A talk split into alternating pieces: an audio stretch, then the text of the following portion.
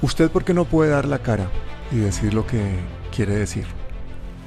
Básicamente porque la industria del fraude electoral es una mafia y si tú cuentas lo que sabes, mm, puede que no puedas echar el cuento más días. O sea, ¿le da miedo las consecuencias de lo que nos va a revelar? Sí, por supuesto, por supuesto. Bueno, pues cuéntenos todo lo que nos quiera contar. Estos micrófonos son suyos, estos son palabras mayores. Bueno, el fraude electoral en Colombia es una industria muy aceitada. Es una mafia, como lo dije al principio, que se mueve en todos los niveles sociales y en todos los niveles de poder.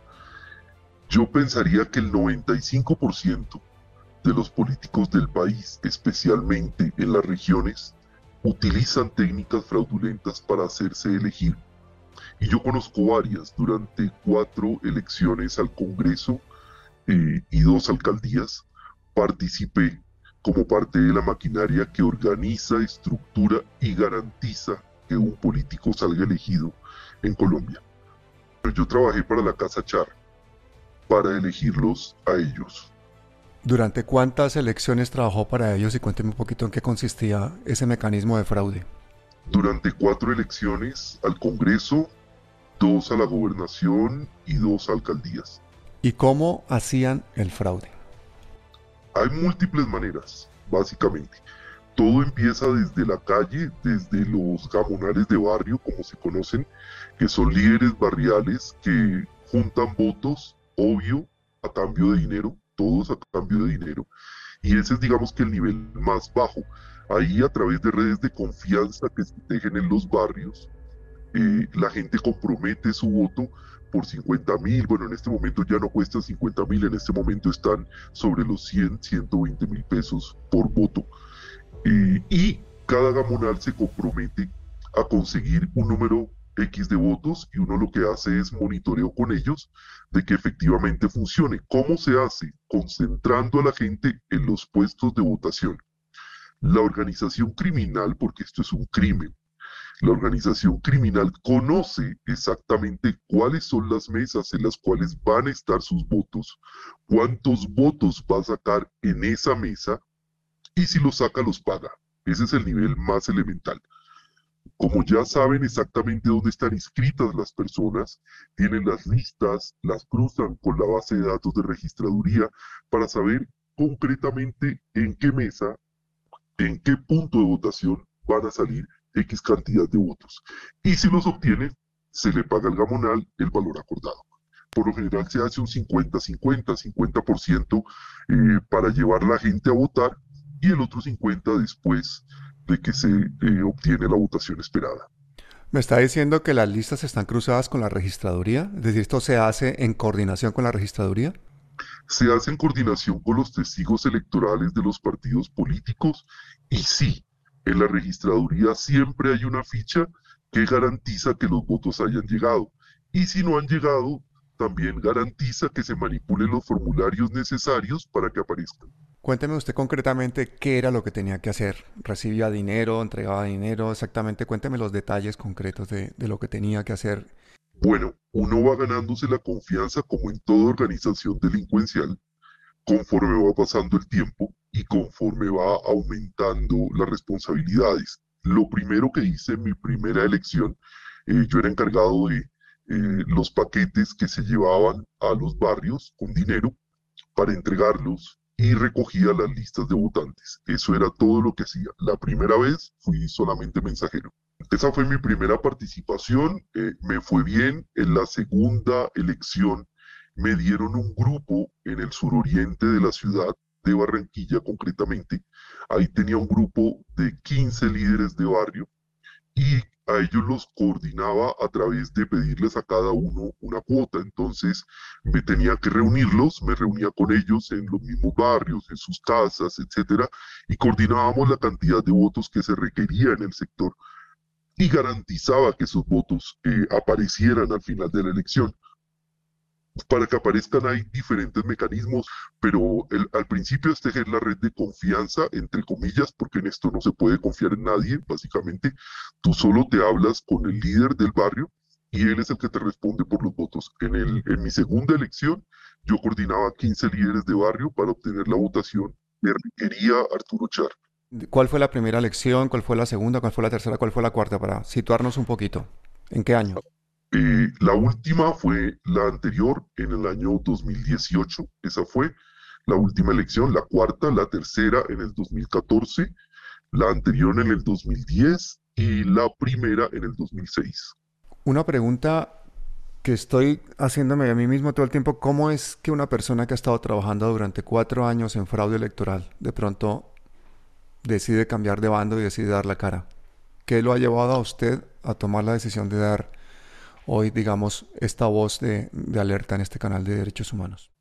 Básicamente uno se cansa, básicamente uno eh, empieza a hacer conciencia desde dentro de ver ese monstruo y cómo funciona, de todo lo que hacen para hacerse elegir y termina uno asqueado de la situación. Eh, en la última ocasión fue, fue, digamos que quizá la más fuerte de todas, y ahí no solo me di cuenta del nivel de corrupción que existe en la campaña, sino el nivel de corrupción que existe en el Estado colombiano. El Estado colombiano está organizado como una empresa delincuencial en temas electorales, no se le puede decir de otra manera. Y, realmente uno se asquea de la situación. Y viendo eh, lo que ocurrió con dos compañeros, eh, realmente no solo, no solo termina uno teniendo asco, sino sintiendo miedo, porque cuando te metes en esta mafia, salirte te toca por los costados, te toca cambiar de amigos, te toca cambiar de ciudad, te toca abandonar muchísimas cosas para que de alguna u otra manera te dejen tranquilo. ¿A usted cuánto le pagaban por hacer eso? En el 2006 me gané 250 mil pesos por paquete que llevaba y llevé 10 paquetes, fueron 2 millones 500 mil pesos que me gané en dos días. Calcula. Eh, lo rentable que resulta esto, sobre todo que era un desempleado en esa época, en esa época no tenía trabajo, y ganarse 2 millones 500 mil pesos en dos días únicamente llevando paquetes de dinero, pues es supremamente rentable.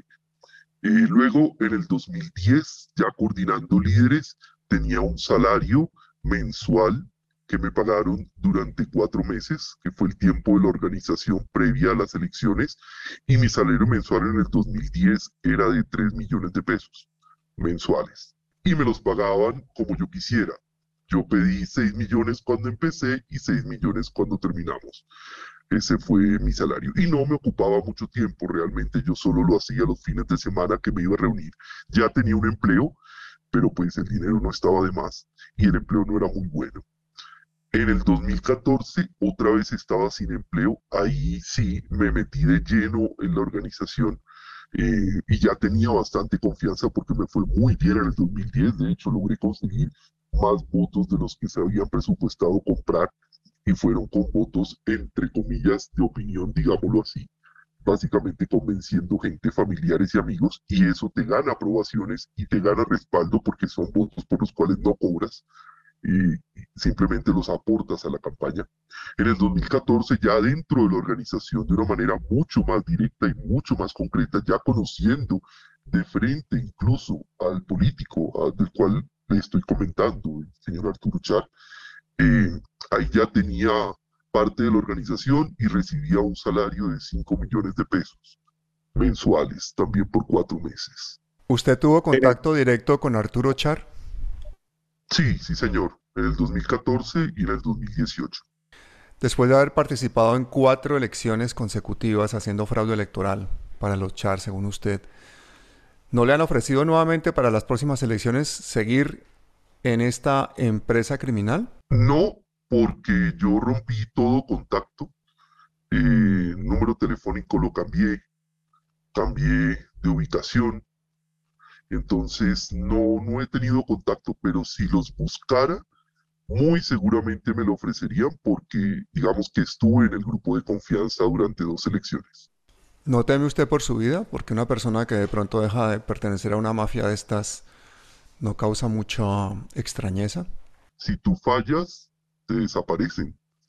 Entonces yo preferí romper todo nexo y todo contacto porque no vale la pena, no vale la pena.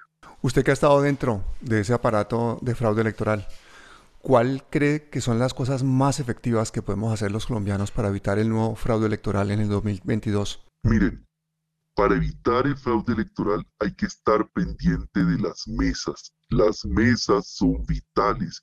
Los testigos electorales valientes y juiciosos son vitales, porque es que dentro de cada puesto de votación hay un coordinador del fraude por partido político.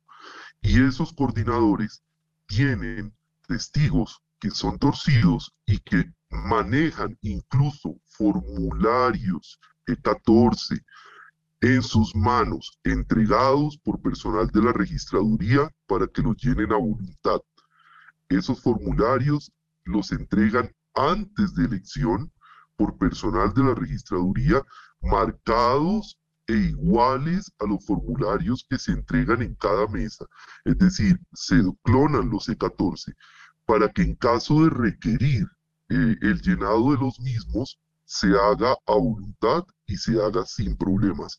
Entonces, la manera de evitarlo, que es muy difícil evitarlo, hay que decirlo, muy difícil evitarlo, porque es mucha gente metida en esto, es con un testigo electoral despierto que marque con su firma, con su letra, los formularios en las mesas.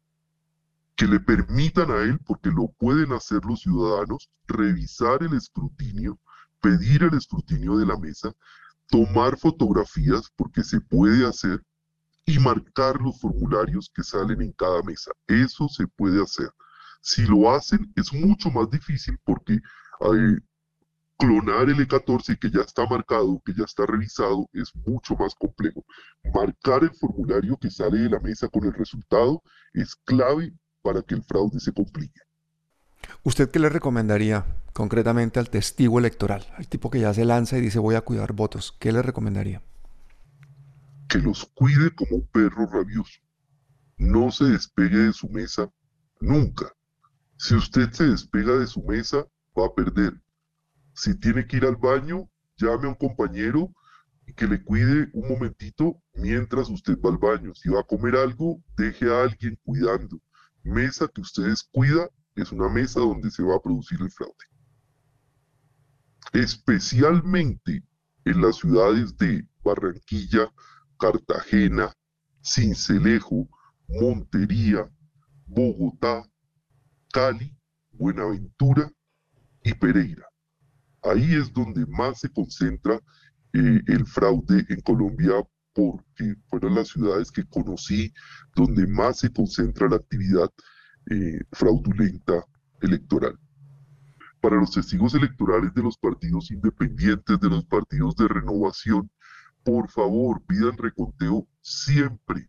No importa que se vaya a demorar un poquitico más, porque a veces el jurado hace roña para que tú te canses y te vayas rápido y ellos se queden haciendo la trampa. Pide reconteo siempre, siempre y toma fotos y marca los formularios que salen de la mesa. Si los marcas, complicas la situación del fraude. Se reparten esferos para que la gente vaya y marque con el esfero. No se entregan tarjetones marcados porque esto es demasiado evidente, pero sí se reparten esferos. Si, por ejemplo, si en la mesa 5 deben aparecer 10 votos, los 10 votos están marcados con el mismo esfero verde o con el mismo esfero morado, de tal manera que para el testigo sea fácil identificar cuáles son los votos que el gamonal trae. Eh, entonces, si son 10, él va y van los 10 de morado y el otro certifica los 10 morados y por WhatsApp envía las fotos y con eso le pagan al hombre afuera. Entonces, esa es una manera para los básicos. Y ya los especializados, que son los que están dentro del puesto, son los que tienen los formularios en la mano y van cambiando mesa por mesa lo que se requiera. Y son formularios entregados por la registraduría. Yo tuve muchísimos en mis manos. Clonados. De la mesa 10, pues total, idéntico, idéntico. Es el mismo formulario que lo hacen dos veces para una campaña y por esos formularios se pueden llegar a pagar hasta 50 millones de pesos. Porque entreguen 25 formularios, por ejemplo.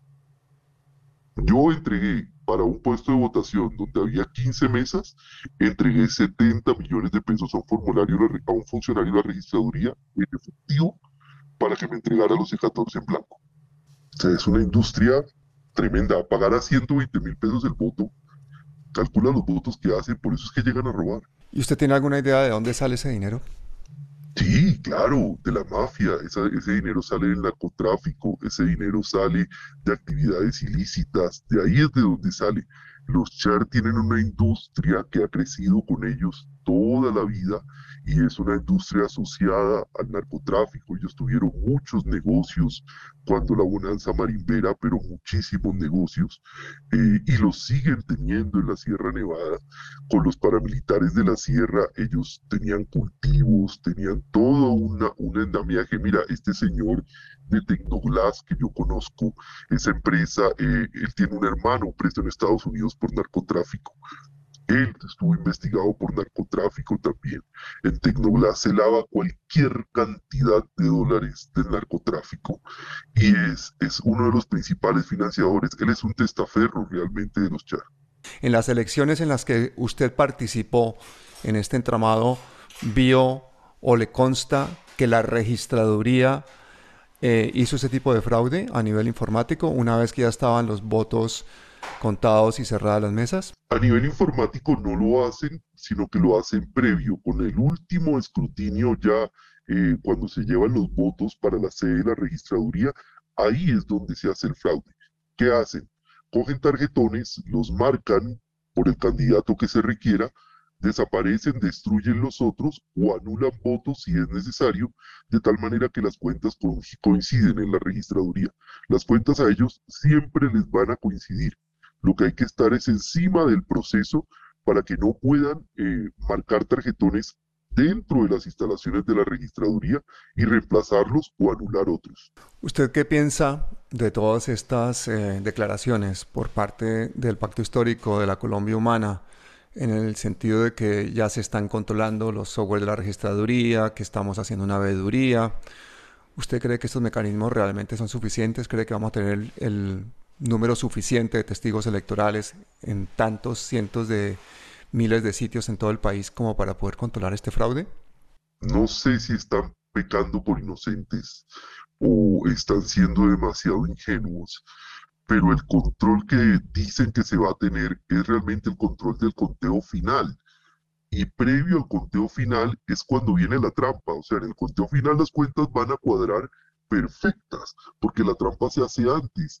La trampa se hace desde la mesa y en el, en el preconteo es donde se empieza la trampa y antes de llegar al conteo final el que se sube al software, ya se han cambiado tarjetones, ya se han anulado votos. Entonces ahí es donde hay que trabajar. No mira, no pensar en el software final, eh, en el conteo final y en el software, porque el fraude no es electrónico en Colombia.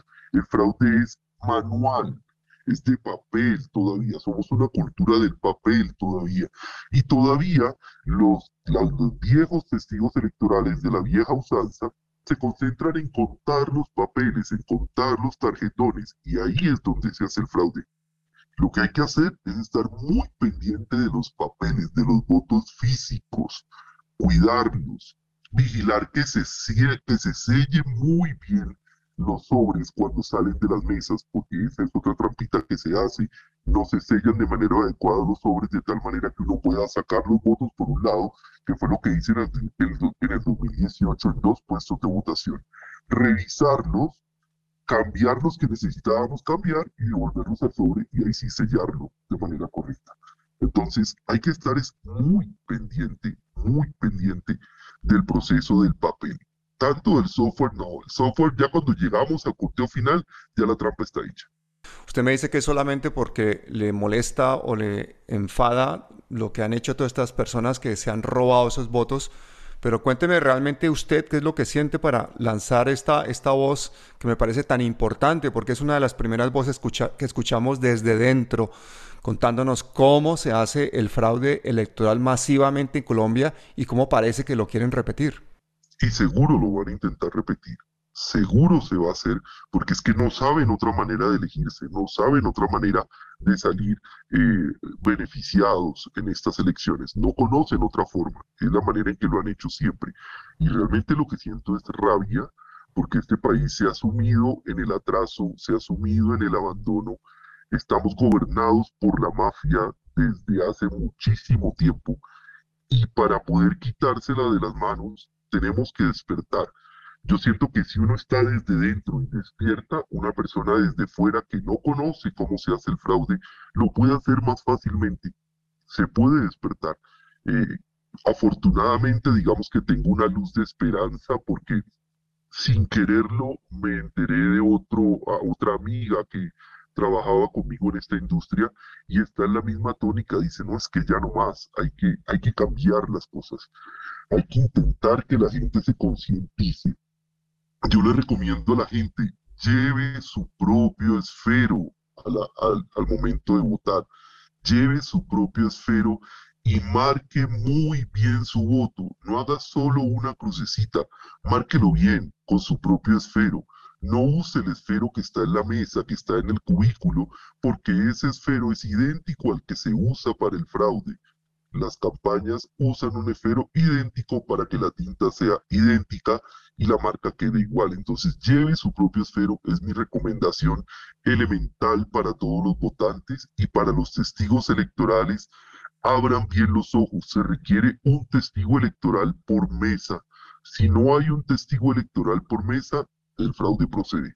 Yo quisiera agradecerle a usted pues la valentía de, haber dado estas declaraciones y quisiera invitarle a que cierre esta, entre comillas, entrevista dándole un mensaje a todas esas personas que como usted pues han trabajado y siguen trabajando en el fraude electoral, porque estamos hablando posiblemente de decenas de miles de colombianos que están colaborando con todo este entramado, ¿no? quiero que les mande usted un mensaje, pues desde su corazón, pues porque ese, ese proceso que ha vivido usted, que nos ayuda a todos, sería una maravilla que lo vivieran muchísimos de estos defraudadores, que se pongan la mano en el pecho y digan esto que estamos haciendo por unos pesos que nos pueden favorecer individualmente durante un tiempo, está causando mucha muerte y mucha miseria a millones de personas en este país. Sí, el mensaje es, compañeros, la plata que nos ganamos haciéndole trampa a la democracia no nos rinde mucho. Esa plata nos sirve por un tiempo, nos sirve para algunas cuantas cosas, pero el país es el que se sume en el abandono y en la miseria. Con la plata que tú recibes, con los millones que te ganas y que te ganas fácil, porque esto es una industria de ganar dinero fácil, así como la recibes, en muy poco tiempo la vas a perder y vas a estar otra vez en la misma situación que antes. Qué bueno que pienses, ya es hora de cambiar. Yo quiero que mi ciudad tenga mejores cosas. Yo quiero que mi barrio realmente progrese. Y dejes de participar en esta industria donde el único beneficiado es el político corrupto. Tú no te beneficias en el tiempo. El que se beneficia es él. La plata que tú recibes se te va a ir rapidísimo. Y el país va a seguir como está. Si te duele el país, si no tienes para pagar la educación a tus hijos, si ves cómo la salud cada vez está peor, si notas cómo se nos encarece la comida y a nadie parece importarle, haz algo. Hay maneras desde dentro incluso de colaborar para que el fraude no proceda.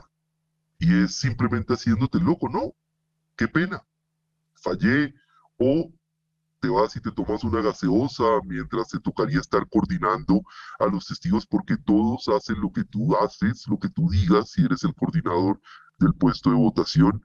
Escápate un ratico y verás cómo el fraude se cae. Con cinco minutos de ausencia colaboras para que el fraude no proceda.